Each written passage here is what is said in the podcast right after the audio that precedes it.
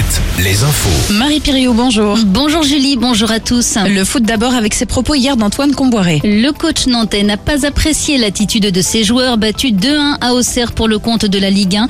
Nantes est une équipe de merde, a déclaré Antoine Comboiré à la fin du match au micro de Prime Video. On l'écoute. Aujourd'hui, les joueurs, ils sont pas concernés par le maintien parce que jusqu'à présent, mais t'imagines, tu fais 16e de finale de Ligue Europa, tu vas faire le Stade de France dans deux semaines, mais apparemment, donc, eux, ils préfèrent qu'on soit dans la mouise, excusez-moi du terme, mais c'est ça, qu'on se retrouve 17e pour pouvoir donc enfin se réveiller. Donc, ok, moi, je suis partant. hein. Ils aiment jouer avec la pression, donc on va rire, mais en tout cas, aujourd'hui, j'entends donc les Auxerrois qui disent on aime bien l'équipe, mais non, on est une équipe de merde. Avec cette défaite, les Canaries sont 15e du classement à deux points désormais du premier relégable Strasbourg. Angers, lanterne rouge, a également perdu hier euh, sur le score de 2-1 à Clermont. Emmanuel Macron veut renouer avec les Français. Le chef de l'État va s'exprimer ce soir à partir de 20h, une allocution télévisée deux jours après la promulgation de la réforme des retraites.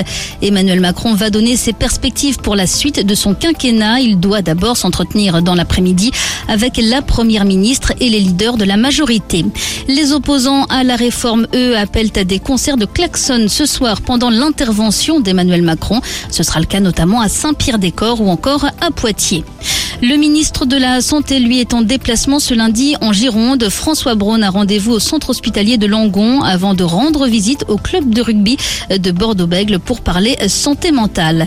Quant à Gérald Darmanin, il est attendu ce matin dans les Pyrénées-Orientales au lendemain de l'incendie qui a détruit près d'un millier d'hectares de forêt et de végétation depuis hier, premier grand incendie de la saison.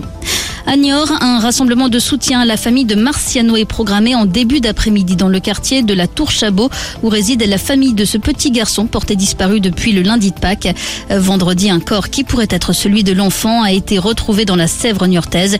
L'autopsie devra le confirmer. Un jeune homme d'une vingtaine d'années sera lui déféré aujourd'hui devant le parquet de Nantes pour des vols de bijoux déjà connus pour des faits similaires. Il s'est fait surprendre par des policiers hier. Il a tenté de cacher son butin dans sa bouche. Compliqué ensuite, on imagine, de se justifier auprès des forces de l'ordre. La météo de ce lundi, assez beau, voire même très beau. Franc soleil sur les pays de la Loire et le Poitou-Charentes. Quelques nuages entre deux éclaircies sur le centre Val-de-Loire. Passez une bonne journée avec Alouette.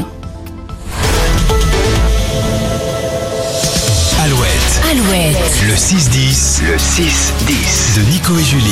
Alouette. Il est 8h03 et on va jeter un coup d'œil à vos